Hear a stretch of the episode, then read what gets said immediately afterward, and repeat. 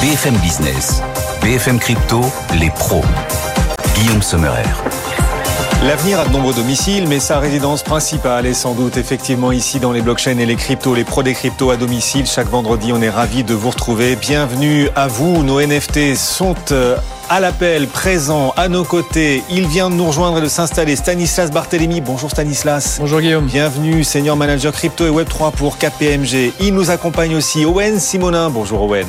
Ravi de vous retrouver Bonjour. depuis votre Moselle, chérie. Owen Simonin est à la tête de la chaîne YouTube Asher, à la tête également de Meria. Dans un instant, on parcourra l'ensemble des titres et des actualités qui ont fait cette semaine crypto, mais d'abord les cours et les courbes des cryptos. On est à plus de 38 000 dollars aujourd'hui sur le Bitcoin. C'est une belle journée pour le Bitcoin.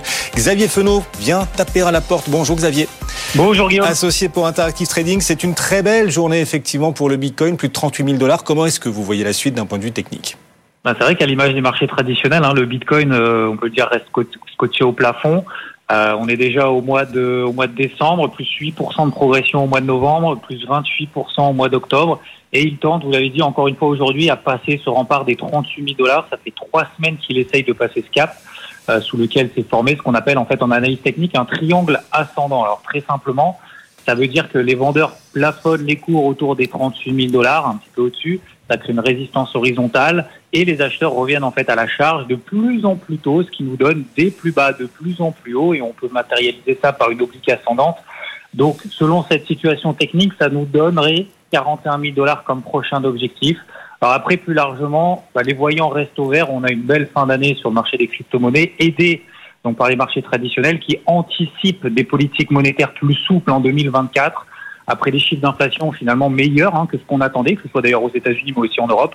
Donc ça permet de détendre les taux d'intérêt, dollar américain, et donc ça profite aux actifs risqués. Donc aujourd'hui encore, on a les voyants qui sont ouverts, les replis, comme je le disais, de plus en plus limités, avec un seuil d'invalidation de cette dynamique positive à court terme qui remonte maintenant autour des 37 000 dollars. Donc tant qu'on reste au-dessus, aucune alerte négative, et à moyen terme, c'est toujours les 32 000 dollars à préserver pour rester dans cette belle dynamique.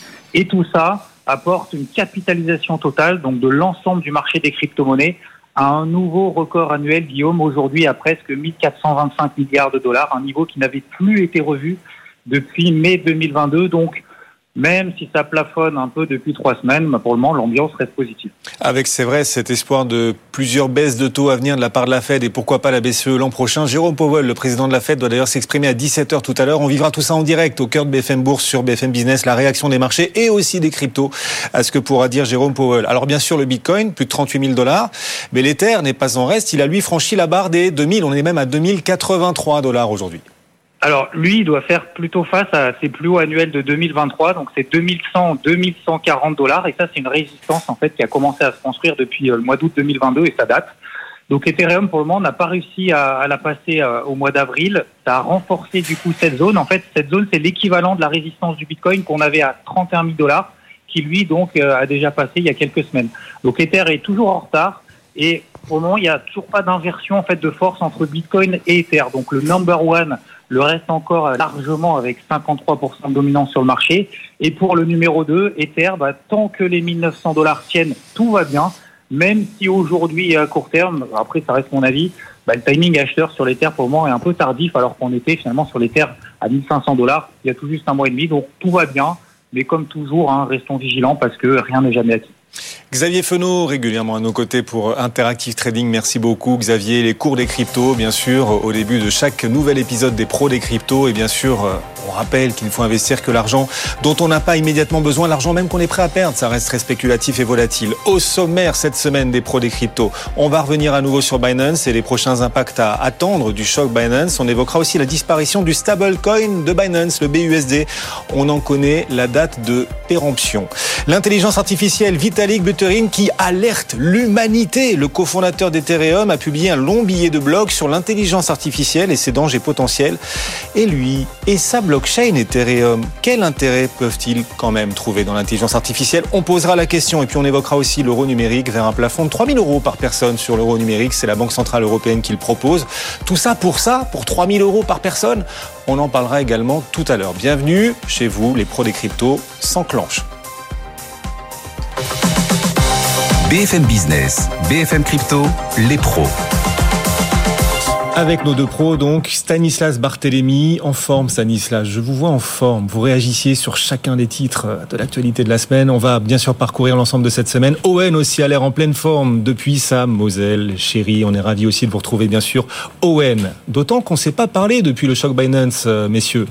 On peut revenir dessus quand même, parce que ça reste évidemment un élément majeur pour l'univers crypto, un peu plus d'une semaine après le choc Binance, est-ce que vous estimez que ce qui se profile va peut-être permettre quand même, Stanislas, à l'écosystème crypto de sortir par le haut maintenant que l'abcès Binance est en train d'être crevé Effectivement, le résultat qu'on a eu, c'est en quelque sorte un moindre mal par rapport à ce qui pouvait être attendu par le marché.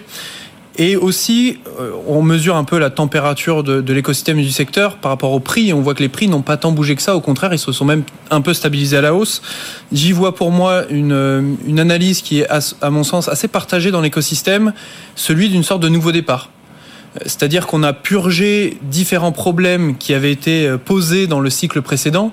On pense un peu à une forme de gémellité dans le caractère météorique de l'ascension d'un FTX, euh, d'un Coinbase, d'un FTX pardon, euh, et d'un Binance. Alors les méfaits qui, ont été dénoncés sont pas les mêmes, mais un Binance va céder une partie de sa part de marché, va devoir euh, repartir euh, du départ sur le, le respect des règles, alors qu'un FTX a disparu. Donc on se retrouve avec un marché quelque part qui euh, ouvre la voie à l'assaut américain, si je puis dire, sur l'ETF avec Coinbase en sous-jacent de beaucoup des dossiers. Donc c'est en ce sens qu'il y a un nouveau départ pour moi qui se crée dans ce cycle et qui est assez prometteur, je trouve.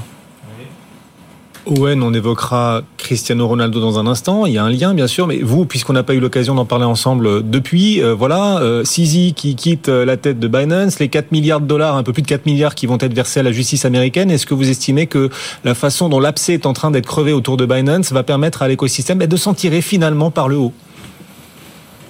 C'est compliqué d'avoir une, une, réponse parfaite là-dessus parce qu'il n'y a que le temps qui nous le dira réellement. Tout ce qu'on sait, c'est que ça a rassuré beaucoup de monde. Les gens s'inquiétaient énormément de comment ça pouvait finir pour Binance parce que qu'il y ait eu ou non des abus dans le passé à travers l'outil et les différents outils que propose Binance, c'est un outil qui est très utilisé. C'est l'outil le plus utilisé dans le monde de la crypto-monnaie aujourd'hui et qu'on aime ou qu'on n'aime pas, qu'on apprécie ou non, qu'on soit d'accord avec certaines choses, qu'on soit d'accord avec la justice américaine d'ailleurs ou non, quoi qu'il arrive, une, un grand nombre de personnes utilisent et continueront à utiliser tant que l'outil fonctionne Binance. Donc naturellement, savoir qu'il y a eu une suite euh, et que la justice a trouvé entre guillemets hein, évidemment un accord et euh, que sous réserve d'un paiement de, de 4 milliards de dollars, la plateforme allait pouvoir continuer d'exister avec un nouveau CEO et sous tutelle entre guillemets de la, de la justice américaine, ça a rassuré beaucoup de monde et on l'a vu d'ailleurs tout de suite. Beaucoup s'attendaient à ce que le prix du jeton BNB s'effondre. Au contraire, au contraire, le prix du BNB s'est valorisé parce que les gens s'attendaient à potentiellement bien pire que ce que la justice a annoncé. Et pour beaucoup, ça peut être un nouveau départ. Encore une fois, ça ne veut pas dire qu'il n'y a aucun souci, ça ne veut pas dire que tous les pays vont se ranger derrière la décision de justice qui a été faite aux États-Unis. En attendant, on sait que les États-Unis sont particulièrement sévères. Et à partir du moment où eux estiment que la plateforme peut continuer d'exercer en respectant ces nouvelles règles cette tutelle et après avoir payé cette amende, ça semble pour beaucoup être un nouveau départ beaucoup plus serein il y a un lien avec Binance, euh, je le disais à l'instant, on va parler aussi de Cristiano Ronaldo, le footballeur, parce qu'il est poursuivi par un groupe d'investisseurs. Alors carton rouge ou pas carton rouge vis-à-vis de Cristiano Ronaldo? Qu'est-ce qui lui est reproché, Owen? Ce qui est reproché à CR7 euh, aujourd'hui, c'est le fait d'avoir réalisé de la promotion pour des produits financiers non enregistrés aux États-Unis. Et du coup, c'est très très compliqué parce qu'on le sait très bien, les États-Unis remettent en cause la qualification de certains actifs numériques, hein, certaines crypto-monnaies, en les considérant comme de potentiels security. En parallèle de ça, on sait que Binance vient d'avoir des conflits principalement aux États-Unis et entre guillemets, aurait mis en avant des produits qui, eux, ne seraient pas enregistrés, même si c'est une question qui est toujours ouverte. Et Cristiano Ronaldo, qui au début a annoncé en novembre 2022 lancer sa propre gamme de NFT à travers Binance, a également réalisé des publicités pour la plateforme. Et donc, il aurait réalisé des publicités pour une plateforme, plateforme qui finalement a proposé des crypto-monnaies, crypto-monnaies qui sont peut-être considérées comme des securities, et donc n'aurait pas dû proposer ces services financiers non enregistrés. Des particuliers donc saisissent donc la justice américaine en Floride et essayent d'aller chercher tout simplement la responsabilité de quelqu'un de solvable, euh, Cristiano Ronaldo, et pour le coup demandent des dommages et intérêts à hauteur d'un milliard de dollars. Je vous laisse avec ça. Effectivement, c'est pas rien. Cristiano Ronaldo, s'il nous écoute. Il y en a un qui a profité de la situation en tout cas c'est Coinbase. Le titre Coinbase à Wall Street, et on le suit aussi dans BFM Bourse, bien sûr, chaque jour dans l'après-midi de 15h30 à 18h, ce titre a gagné 20% les jours qui ont suivi le choc Binance. Est-ce que c'est aussi le cas en termes de rentrée d'argent, euh, Stanislas, euh, avec euh, maintenant 10 jours de recul, donc depuis le choc Coinbase? Est-ce que les gens qui ont, qui ont Binance, les gens qui ont quitté Binance, je suis le deuxième à faire la gaffe, est-ce que les gens qui ont quitté Binance pour investir sur les autres plateformes ont privilégié Coinbase? Ils ont privilégié Coinbase, mais pas que d'autres plateformes. Si on analyse depuis la, date où le, verdict a été rendu public quelque part pour Binance comme une mmh. sanction, euh, Binance a perdu environ, on va dire presque une approximation, 3 milliards par rapport à un peu plus de 60 qu'ils avaient comme actifs. Parallèlement, le marché crypto se porte assez bien, donc il y a aussi de l'arrivée d'argent qui n'était pas euh, avant dans l'écosystème crypto. Mais on retrouve une partie de ces flux qui ont quitté de Binance. Décidément, ça va être compliqué aujourd'hui. je sais pas ce qui se passe. envers OKX, Bitstamp, Crypto.com, y compris Coinbase. Donc on retrouve ces flux-là euh, d'acteurs qui sont partis de Binance pour aller sur d'autres plateformes, mais qui sont aussi potentiellement allés en autoconservation, ce qu'on appelle la self-custody le business de Coinbase, il est très cyclique, comme l'est le marché crypto. C'est-à-dire, plus il y a de volume, plus ils vont prendre de frais. Euh, plus il y a de personnes qui vont faire du staking qu'on évoquera tout à l'heure, plus pareil Coinbase va prendre de frais, plus il y a de volume sur leur propre chaîne qui s'appelle Base, plus ils vont prendre de frais. Et donc les cours crypto sont très corrélés à, Coinbase. Euh, ça semble assez évident. Donc c'est difficile de dire que l'action Coinbase prend de la valeur par le simple fait des sanctions de Binance. Hmm. Ça doit y jouer, mais pas que. On est en pleine cyclicité tout va monter, si je puis dire. Oui, on l'espère en tout cas.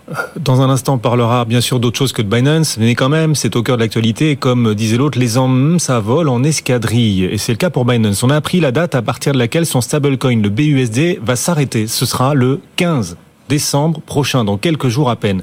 Owen, pourquoi le BUSD va-t-il s'arrêter pour les utilisateurs? Qu'est-ce qui va se passer du coup? Alors, pour le coup, ce n'est pas une surprise. Hein. Ce n'est pas une surprise du tout. Ça avait été annoncé depuis février de cette année. D'ailleurs, on l'avait annoncé sur ce plateau. En effet, encore une décision de la justice américaine. Binance n'aurait pas dû émettre son BUSD de cette façon. Rappelons qu'il travaille avec la société Paxos, hein, qui est un émetteur de stablecoin et qui en émet beaucoup d'autres. En l'occurrence, on leur a tout simplement enlevé le droit et on leur a demandé de cesser l'émission du BUSD sur le marché. Et à partir de ce moment-là, Binance a annoncé progressivement retirer les jetons BUSD du marché. Depuis d'ailleurs, même si vous êtes français et que vous utilisez votre compte Binance, vous avez très souvent des rappels qui vous disent sur votre compte, si vous possédez du BUSD, on vous propose de le changer en un pour un contre d'autres stablecoins pour que vous puissiez tout simplement basculer la liquidité que vous avez sur le Binance USD vers un autre jeton, lui aussi avec des fonctions de stablecoin, et à ce moment-là, quitter totalement votre position de BUSD d'ici la fin de l'année. C'est simplement la date officielle qui vient d'arriver, c'est le 15 décembre que ce que c'est terminé. Il n'y aura plus de BUSD. Et pour le coup, notamment pour la plupart des pays du monde, si vous avez du BUSD, vous pouvez encore aujourd'hui aller le changer contre d'autres stablecoins. Et si jamais vous ne l'avez pas changé à cette date butoir, il va être automatiquement changé contre un autre stablecoin, euh, pour le coup d'une entité régulée à Hong Kong, qui s'appelle le, FD pardon, USD, euh, instantanément le 15 décembre, quand le BUSD, lui, s'arrêtera. Les pros des cryptos chaque vendredi à 15h sur BFM Business, à la radio, à la télé, notre chaîne YouTube aussi à laquelle vous pouvez vous abonner, BFM Crypto. On va complètement changer de sujet et lui souhaiter un joyeux anniversaire. Il a 11 ans, le halving de Bitcoin, le premier halving de Bitcoin a eu lieu il y a pile 11 ans. Le halving, c'est ce phénomène qui intervient tous les 4 ans et consiste à réduire de moitié la quantité de Bitcoin nouvellement créée. Et il va y avoir un nouveau halving. Dans quelques semaines, ce sera en 2024. On va en parler de ce halving. C'est même l'objet, messieurs, préparez-vous, de la question crypto qui claque. Comme chaque semaine, on vous interroge effectivement. Chaque semaine, on pose cette question qui fâche à nos experts, les pros des cryptos. Cette semaine, on va vous challenger sur le halving. Est-ce que vous êtes prêt? Stanislas, est-ce que vous êtes prêt? Je suis prêt. Ok. Owen, vous êtes prêt? Oui, il dit oui. Pour ceux qui nous suivent à la radio, Owen dit oui de la tête. Très bien. Il n'ose pas prononcer son oui parce qu'il a un peu peur. Voici la question. Le prochain halving va-t-il propulser la hausse, à la hausse le cours du Bitcoin? Le prochain halving, oui, signera-t-il la fin, enfin la fin de l'hiver crypto? Oui et non. Oui et non pour vous, Stanislas. Owen? Non et oui. Oh, oh non, ils se mouillent pas là, nos pros des cryptos. Mais ce sont des frondeurs. Vous aussi chez vous, vous avez peut-être une idée, un avis sur le sujet. Le prochain halving de Bitcoin va-t-il enfin signer la fin de l'hiver crypto? N'hésitez pas à nous dire ce que vous en pensez en commentaire, notamment si vous nous suivez en replay ou sur la chaîne YouTube BFM Crypto. Quel impact aura ce nouveau halving je sens que vous êtes prudents l'un et l'autre. Qu'est-ce qu'on peut en attendre en termes d'impact quand même? Même si on ne sait pas si ça fera remonter les cours, euh, les cours du Bitcoin. C'est ce que j'allais dire, c'est qu'on peut être prudent sur les cours. Par contre, les impacts, on peut les anticiper. C'est donc le quatrième halving, c'est-à-dire la quatrième division par deux de la récompense qui est accordée à tous les mineurs qui vont trouver un bloc, générer un nouveau bloc sur la chaîne Bitcoin. Quand on dit qu'on divise la récompense par deux, c'est-à-dire qu'il faut bien penser qu'il y a toute une industrie derrière le mining Bitcoin et que leur revenu va être divisé par deux. Alors revenu en Bitcoin, mais ce n'est pas prendre en compte le prix du Bitcoin en dollars à ce moment-là. Et à chaque fois, c'est un peu la même histoire. C'est-à-dire, on se dit, on, certains acteurs paniquent si on divise la récompense par deux. C'est comme diviser les revenus par deux de toute une industrie. Nécessairement, ça, avoir, ça doit avoir des conséquences désastreuses. Eh bien, pas tellement. Et ça peut même avoir des conséquences positives, notamment sur le mining vert. C'est-à-dire que les acteurs qui vont être un peu mis sous pression, c'est ceux qui ont un coût, du, coût de production de Bitcoin qui est un peu élevé. Et donc ça va pousser les acteurs à aller chercher les surplus énergétiques, l'énergie qui est la moins chère, c'est-à-dire l'énergie euh, renouvelable. Donc il y a une partie des acteurs qui vont peut-être mal vivre ce changement dans la durée, et c'est comme au dernier cycle, ce sont des acteurs qui vont peut-être même faire faillite, mais les machines vont être rachetées et elles vont être distribuées. Et d'ailleurs, par rapport au dernier halving qui s'est déroulé il y a trois ans et demi, donc à peu près en juin 2020, ce qu'on a constaté, c'est que le hash rate, c'est-à-dire la puissance de calcul qui sécurise Bitcoin, a presque été multiplié par quatre donc on voit qu'à chaque fois on a des inquiétudes et in fine ça se retourne en se disant que Bitcoin devient de plus en plus vertueux et de plus en plus sécurisé. Donc oui, ça aura un impact assez, assez vertueux. Et dans la cyclicité du marché crypto, on se retrouve toujours avec une forme, alors que corrélation n'est pas causalité, mais dans un moment, il y a une accélération du, du, mhm. prix du Bitcoin. Et on verra si ça se vérifie une nouvelle fois. Il existe une autre façon d'essayer de gagner de l'argent en crypto, ça s'appelle le stacking. Et on en a beaucoup entendu parler ces derniers jours euh, du stacking parce qu'il y a des questions fiscales aussi. La fiscalité sur les gains que vous générez, peut-être vous qui nous suivez en, en stacking. Est-ce que Stanislas, beaucoup de monde fait du stacking et, et à quoi ressemble aujourd'hui la fiscalité? Il y a de plus en plus de Français, mais d'acteurs euh, du monde de la crypto qui font du staking pour la simple et bonne raison que par-delà Bitcoin, où c'est du mining, c'est bien différent, de nombreuses blockchains se sécurisent parce qu'on va mettre en jeu une certaine valeur. Et donc on n'a plus besoin quelque part d'une outillerie, d'une machinerie de beaucoup d'électricité. C'est ouvert à beaucoup plus de monde, le staking. C'est aussi ouvert par des intermédiaires. Alors Owen euh, en, fait partie, il propose ce genre de produit à, raison. C'est-à-dire qu'assez aisément, quand on a par exemple de l'Ether, du Solana, d'autres cryptos, je discute pas du fondamental, mais si on les a et qu'on veut générer un rendement dans une perspective de les conserver pendant pendant quelques jours, quelques mois, c'est toujours bien de les mettre au travail. Et un constat qu'on a eu sur l'année 2023, c'est que le nombre, par exemple, de validateurs sur Ethereum, donc de, de, personnes qui font du staking par des intermédiaires ou en propre, euh, a augmenté puisque le nombre de validateurs est passé d'environ 500 000 à 900 000. C'est un marché, si j'agrège Ethereum et d'autres blockchains de preuves d'enjeu qui se sécurisent par ce biais-là, c'est un marché quasiment à 120 milliards si je prends les 10 plus grosses euh, blockchains. Et donc il y a de plus en plus d'acteurs qui s'y mettent. Pourquoi? C'est un business model très simple à proposer quand on est intermédiaire On peut faire de la conservation des terres, par exemple, pour le compte des clients, mais encore mieux, on peut proposer un rendement. Et l'intermédiaire va prendre une partie de ce rendement et le client sera très content de générer du rendement. Arrive le sujet de la fiscalité c'est que la fiscalité, si on suit euh, la logique des marchés crypto, euh, surtout en France, c'est qu'on va payer 30% de la plus-value au moment de la conversion de la crypto vers une monnaie qui peut être, en l'occurrence l'euro, euh, dans la zone euro en France, mais ça peut être d'autres choses. Il y a une disposition qui a un peu été discutée dans le cadre du projet de loi de finances actuel, bon, qui n'est pas tout à fait encore arrêté et qui est un peu mmh. remis en cause. Il y a des discussions en cours, donc c'est pas définitif. L'idée est de fiscaliser les gains qu'on touche du staking donc pas au moment de la conversion, mais au moment où on touche ses gains. Donc si moi je reçois de l'Ether à la fin du mois, je vais être fiscalisé là-dessus. Se pose pas mal de questions, et c'est là où le secteur a, alerté les pouvoirs publics, et, notamment euh, Owen qui a fait un, un petit billet d'humeur au-dessus, qui était très bon d'ailleurs. c'est de dire que attention, ça pose quand même pas mal de questions. C'est-à-dire que euh, si on considère cette fiscalisation-là, il y a la volatilité de l'actif, mhm. donc c'est-à-dire qu'il faut le vendre. Ça pose des questions sur le défi technologique, comment on déclare ça, à quel moment on prend le cours? Bref, beaucoup de beaucoup de, petits petits problèmes qui, à mon avis, vont être réglés. J'imagine que l'ADAN et les décideurs publics vont se mettre d'accord pour trouver la meilleure manière de fonctionner. Donc euh, le, et, on suit ça au quotidien. Exactement. Cette fiscalité-là n'est pas simple, mais ça va changer. À suivre au quotidien sur BFM Business du lundi au jeudi, d'ailleurs à Maurice Tonquédec euh, à 15h euh, en direct et en rediffusion à 21h30 pour BFM Crypto, le club évidemment. On va parler d'intelligence artificielle à présent. Ce, bruit que vous entendez, c'est la version d'une intelligence artificielle qu'on essaie de mettre en place, de développer ici en interne, mais elle n'est pas encore prête. On est d'accord. Elle est supposée imiter l'homme. Bon, on va continuer de bosser. Ok. L'intelligence artificielle, donc. Vitalik Buterin chercherait-il à faire peur autour de l'IA Le chef d'Ethereum évoque l'intelligence artificielle en expliquant qu'elle pourrait devenir, je le cite, un super prédateur. L'IA, dit-il, prendrait le contrôle de l'humanité. Pourquoi dit-il ça Owen? Est-ce qu'il a un intérêt d'ailleurs à dire ça? Et quelle solution voit-il? Je vais vous donner mon avis encore une fois, hein, parce qu'on a évidemment la retranscription de ce qu'il dit dans les médias. On ne peut pas vraiment savoir ce qu'il en pense. Euh, connaissant un petit peu le personnage et le tableau qu'il dresse depuis des années, je ne pense réellement pas que ce soit dans son intérêt à lui de faire un coup de peur pour valoriser son projet. En tout cas, ça lui ressemble très peu marketing. Je pense réellement qu'il y croit je pense réellement qu'il a peur. Euh, euh, selon lui, et pour le coup, c'est pas un nouveau débat. Hein, bien avant le chat GPT, on avait ces débats de l'intelligence artificielle qui pourrait prendre le pas sur l'humanité. Euh, selon lui, c'est une nouvelle forme d'esprit. Et donc, il y a des questions sans réponse sur comment cet esprit pourrait évidemment fonctionner. Et si on reprend les débats, et pour le coup bien au-dessus de Vitalik Buterin lui-même, euh, évidemment, on sait très bien que si un ordinateur euh, fait un compte-rendu, un état des lieux, un diagnostic de notre monde pour voir ce qui ne va pas, l'être humain risque de sortir avec une très mauvaise note de, ce diagnostic. Et donc, naturellement, ça effraie.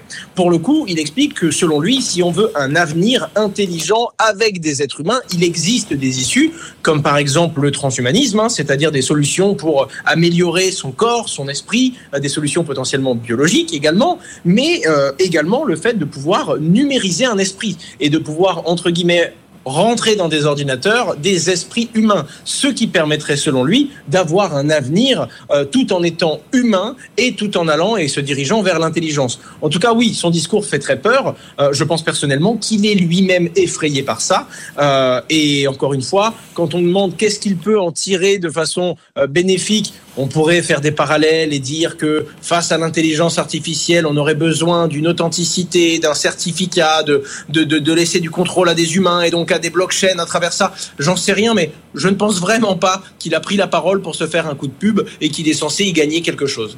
Un petit mot de l'euro numérique, puisqu'on se projette dans le futur. Euh, ça fait aussi partie de l'actualité, bien sûr. Nous ne pourrons en posséder les euros numériques chacun que euh, très peu, 3000 euros maximum chacun. C'est ce que défend en tout cas la Banque Centrale Européenne. Tout ça, pour ça, on a envie de dire, euh, tous ces débats autour de l'euro numérique pour 3000 euros par personne. Alors c'est déjà ça, mais enfin bon.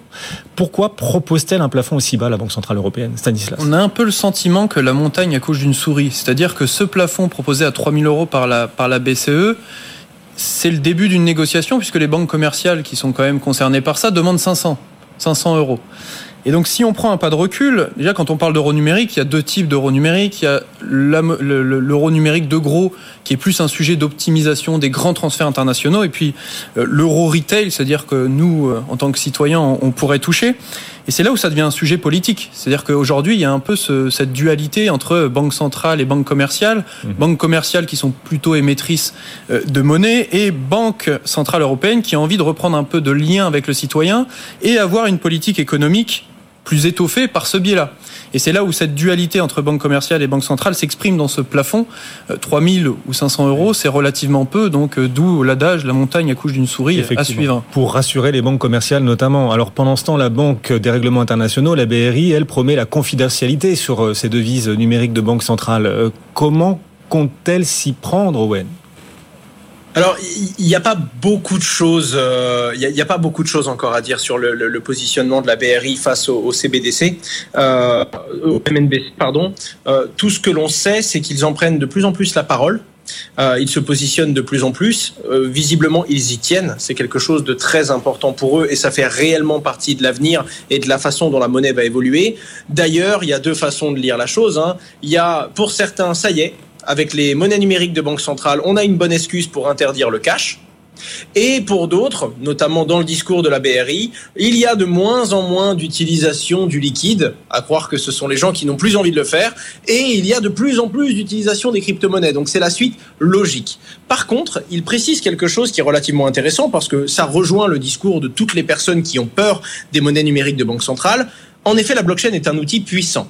C'est un outil qui, comme Bitcoin l'a montré, peut être décentralisé, peut être transparent, peut être puissant et permettre des transactions de particulier à particulier, mais c'est une technologie. Il existe des crypto-monnaies totalement centralisées. Il existe des crypto-monnaies qui ne sont pas autant scalables qu'on le voudrait. Il existe des crypto-monnaies qui ne sont pas transparentes. Et donc, il peut y avoir une monnaie numérique de banque centrale qui ne reprend aucune ou presque aucune mhm. des valeurs de Bitcoin. Et à ce moment-là, beaucoup de gens se posent une question en disant, mais ça peut être tout l'inverse. Ça peut être un outil de contrôle. Ça peut être un outil qui vient brider la, la, la vie privée, la confidentialité, et qui fait que les citoyens vont, entre guillemets, rendre des comptes instantanés et permanents sur toutes leurs dépenses aux banques centrales. Et à ce moment-là, la BRI remonte bien cette fameuse question. La confidentialité sera, selon eux en tout cas, au cœur du sujet parce que mhm. c'est le besoin des utilisateurs et ils ont prévu de le protéger. Et ils travailleraient, notamment le département de l'innovation, sur un projet qui s'appelle Tourbillon ah. et qui permettrait justement, avec la blockchain, de proposer une monnaie qui conserve une partie de l'anonymat, notamment l'anonymat du payeur. Et, et qui va pouvoir euh, conserver une partie du coup de cette confidentialité. En tout cas, il précise que c'est un point de vigilance et que c'est très important pour eux. Tourbillon, c'est son nom. Merci, pas lui, lui c'est Owen. Owen Simonin à la tête de Asher et de Meria. Merci beaucoup également à vous, Stanislas Barthélémy, nous avoir accompagnés, KPMG, les pros des cryptos chaque vendredi en rediffusion à 21h30. Bonne journée, bon week-end messieurs. BFM Business, BFM Crypto, les pros.